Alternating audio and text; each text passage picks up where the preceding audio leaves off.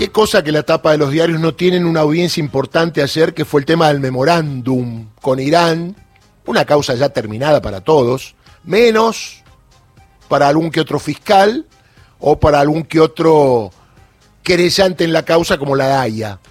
Y esto está en el, la sala 1 de la Cámara de Casación, haciendo audiencias para ver si confirma el sobrecimiento por inexistencia de delito ya dictado para todos hace más de un año.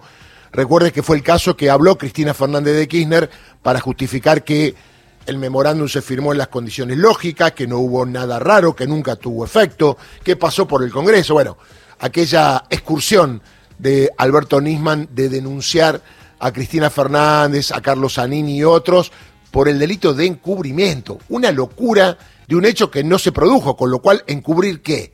Bueno, pero estamos en esta instancia y hoy los medios no hablan del tema, pero sí hablan en la previa. Dice, hoy una causa importante que puede perjudicar a Cristina, ¿no?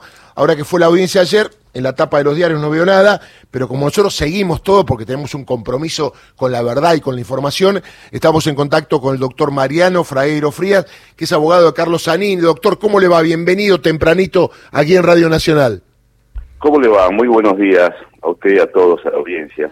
Bueno, ayer hablé con usted, o mejor dicho, lo vi eh, exponer, no hablé con usted, porque no me atendió, doctor, estaba ocupado, pero bueno, lo vi exponer y dijo, esto parece un déjà vu, le dijo usted al tribunal. ¿Estamos de acuerdo? Sí, un déjà vu jurisdiccional, le agregué la, la palabrita para que se entienda, porque la verdad que esta es una causa que eh, ya había terminado. Claro. Había terminado, cosa juzgada. La cosa juzgada, para que la gente entienda, es la garantía, la da seguridad jurídica. Es parte del patrimonio, se beneficia la persona con la cosa juzgada. Ya sea un, creyente, ya sea eh, un imputado, quien fue imputado, un demandado, un, un actor. O sea, la cosa juzgada es sagrada. Es sagrada. Pero en este caso, por cuestiones, entiendo yo, eh, de naturaleza política, se reabrió la causa de una manera, yo diría, escandalosa. Escandalosa.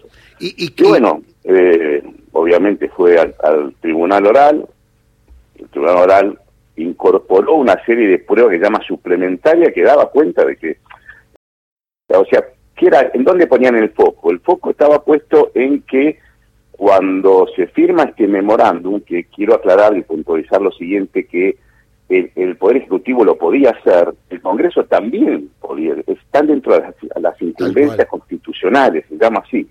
Pero bueno, el plus, para llamarlo de alguna manera, era que, eh, acuérdese que acá hubo lo que se llama alertas rojas, quiere decir, si alguno de los imputados lo, lo encontraban en algún lugar del mundo, hay un convenio internacional con Interpol que permite que lo detengan. Se llama alertas rojas. Bueno, en, en, en, la alerta roja de cada uno habían puesto una leyenda que decía que había un acuerdo eh, eh, firmado.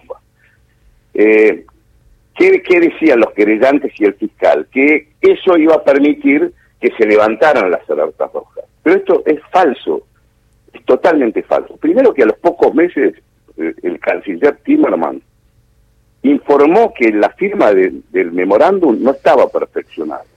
Con lo cual, faltaban pasos y que no modificaban las alertas. Y no solamente dijo eso, sino dijo el único que lo puede modificar es el juez de la causa, que en este momento era Canicova ¿Se entiende? Bueno, a partir de ahí aparecieron un montón de elementos nuevos. ¿Qué hizo el tribunal oral? En una causa que en realidad no debía estar, no debería tener vida, pero la tuvo, así inexplicablemente, ¿no? O no inexplicablemente no tiene una explicación, discúlpenme, lo digo casi irónicamente, inexplicable, pero sí tiene una explicación. Ahora bien, ¿qué pasó? Se dieron cuenta que acá no había ningún delito, o sea, que lo que hicieron estaba bien, que el Congreso actuó bien, después fue la justicia, nos guste o no, que declaró inconstitucional, es decir, funcionaron todos los resortes de, lo que llaman eh, frenos y contrapesos en un Estado de Derecho, una república que es un sistema que hemos adoptado. Bueno, entonces, este es el eje de la cuestión. Y ayer, perdón, doctor, yo estaba viendo ahí, porque está en Zoom, no entiendo por qué todavía todo sigue en Zoom en el Poder Judicial. Algún día alguien me va a explicar, porque ya ni barbijo usamos, digo. En el Poder Judicial parece que no quieren mucho que vayan los abogados, los acusados, o al menos que haya mucho movimiento, porque a lo mejor después tienen que limpiar. Digo, esta es mi opinión, eh, discúlpeme, doctor. Eh, pregunto, eh, ¿qué percibió ayer? Porque ahí estaban los tres jueces escuchando, mirando. Eh, eh, el fiscal, el fiscal de Luca, ¿por qué no está? O si está, pero no actúa. No, él, él está en su... El, fiscal de Luca en esta causa hizo tres dictámenes que son impecables. Contundentes, sí, sí. Jurídicamente impecables. Ujú. Aparte, de- quizás cortos, pero lo bueno de lo corto, de, de la forma de exponer del fiscal de Luca, es que en cada párrafo encierra un conocimiento jurídico altísimo. Entonces, bueno, tiene un gran valor. Y, y no lo digo jugándolo eh, de, una, de una manera, digamos, de, de un plano diferente, sino lo digo, uno aprende. No lee, aprende. Seguro. Yo sigo aprendiendo. Los jueces los vi muy atentos, la verdad muy cordiales, escucharon a todos, escucharon a los familiares, eh, a las querellas, eh, el doctor eh, Ávila leyó, eh, bueno, después la otra querella no fue, la de la Daya, Sí. y bueno, Para, para, para, para, para, para. ¿Cómo que la querida de la Daya no fue? No, no participó, la querella de la Daya eh, no participó ni en la audiencia, esa famosa que Sí. cuestionaban como ilegal Sí. ahí en el Tribunal Oral, ni participó ayer, sino que presentó un escrito con lo que llaman... Pero no apelaron ellos, se apelaron. Ellos recurrieron, pero ellos pre- en vez de participar en la audiencia Sí. en forma oral, presentaron un escrito, no, no, Ah. no estuvieron presentes. Eh, eh, a ver, eh, eso está tan habilitados a hacerlo. Sí, no, no, te- sí, pero digo, en una causa tan potente, lo bueno es estar, me parece a mí, ¿no? Esto Bueno, eso es lo que consideré yo, pero por ejemplo, Miradaya y otras, inclusive el doctor Veraldi también presentó un escrito, ¿me entiende? Con lo cual, eso no, no, no, no lo puedo cuestionar. Pero no estuvieron en la, ante- la anterior audiencia en tribunal oral, que cuestionaban la oralidad, que decían que, que era ilegal, y que esto no es verdad. El código habilita Claro, sí, perfectamente sí. al tribunal oral hacer una audiencia oral. Lo dice expresamente el, código, no, no voy a eh, recurrir a artículos, pero lo dice expresamente.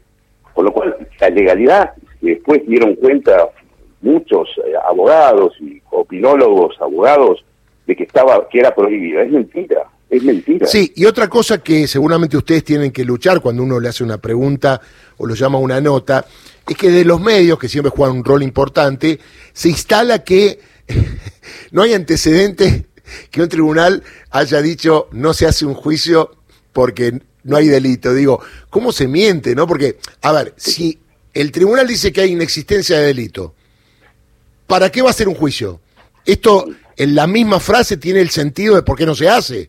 Estamos de acuerdo, ¿no? No, no, a ver, a ver, debe evitarse un juicio cuando está claro que algo no es delito o hay alguna otra circunstancia, o porque está prescrito, Claro, claro. o porque hay una aparición que revela que no que no corresponde hacer el juicio, o que por ejemplo en un delito en un delito que requiere el perjuicio se determinó que no hubo perjuicio, como el del dólar futuro. Yo no, tengo- ahí no me quiero meter demasiado porque no estoy en esa causa, Claro. pero, pero si en un delito que, la- que una de las condiciones esenciales es el perjuicio, el peritaje técnico dice que no hubo perjuicio, ¿para qué va a ser el juicio? Está claro, está claro. Bueno, ¿Y cómo sigue, Doc, esto? Bueno, ahora hay una audiencia más para que hablen el resto de las partes.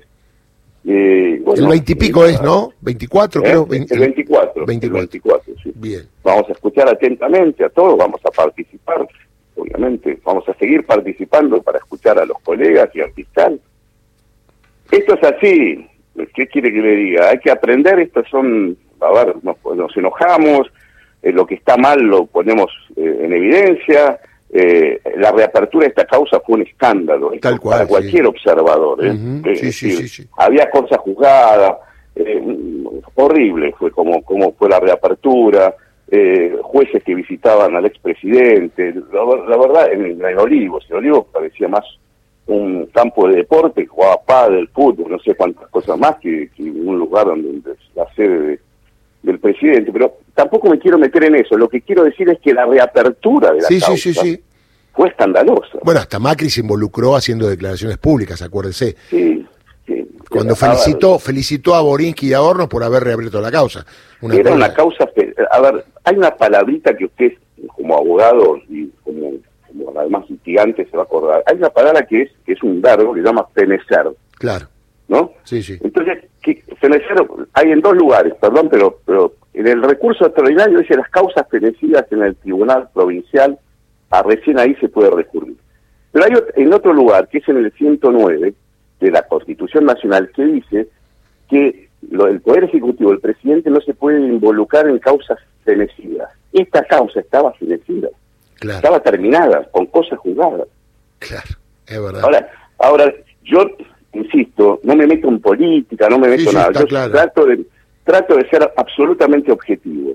Ahora, esto no no no genera un shock de conciencia a las personas que siempre ven lo malo en las decisiones que pueden beneficiar a alguien. Mm. Eso, ahí no pasó nada. se, agravian, perdóname, se agravian por una audiencia oral que está permitida y no por eso. Me parece que la vara Sí, la doble vara, la doble vara. Eh, ¿Cómo sigue el 14? Hablamos de obra pública ahora, donde usted tiene un defendido ahí. Eh, va a haber réplica de los fiscales, está claro. Primero van a contestar una vista de algunas nulidades que planteó el, defensor oficial, el doctor Finn, y también el, abogado de Lázaro Báez, y me estoy olvidando de alguno, pero bueno, hubo tres nulidades planteadas. Sí. Eh, el tribunal dispuso que una vista a la fiscalía. Le dio bastante tiempo. Dos semanas. Para que se prepare. Y eh, obviamente van a haber réplicas. Las réplicas son sobre cuestiones novedosas. Claro. Yo la verdad que no veo que... Sí, me había dicho eso usted cuando hablamos la otra vez. Tantas cuestiones novedosas, pero bueno, no, no sabemos todavía cuáles son. Nos vamos a enterar en ese momento. Muy bien, no decía que vamos a estar en contacto cuando sea la semana que viene, así que ¿a qué hora es? ¿A las ocho y media, el lunes? A las ocho y media. No, no, perdón, el lunes es el, el, perdón, el 14, sí, a las ocho y media. Perfecto. Creo que, discúlpeme, capaz me, me equivoco por media hora. No, perfecto. Bueno, doctor, gracias por atenderlo, le mando un abrazo grande. Un abrazo grande. Mariano Frairo Fría, abogado de Carlos Saní, tema memorándum, tema obra pública.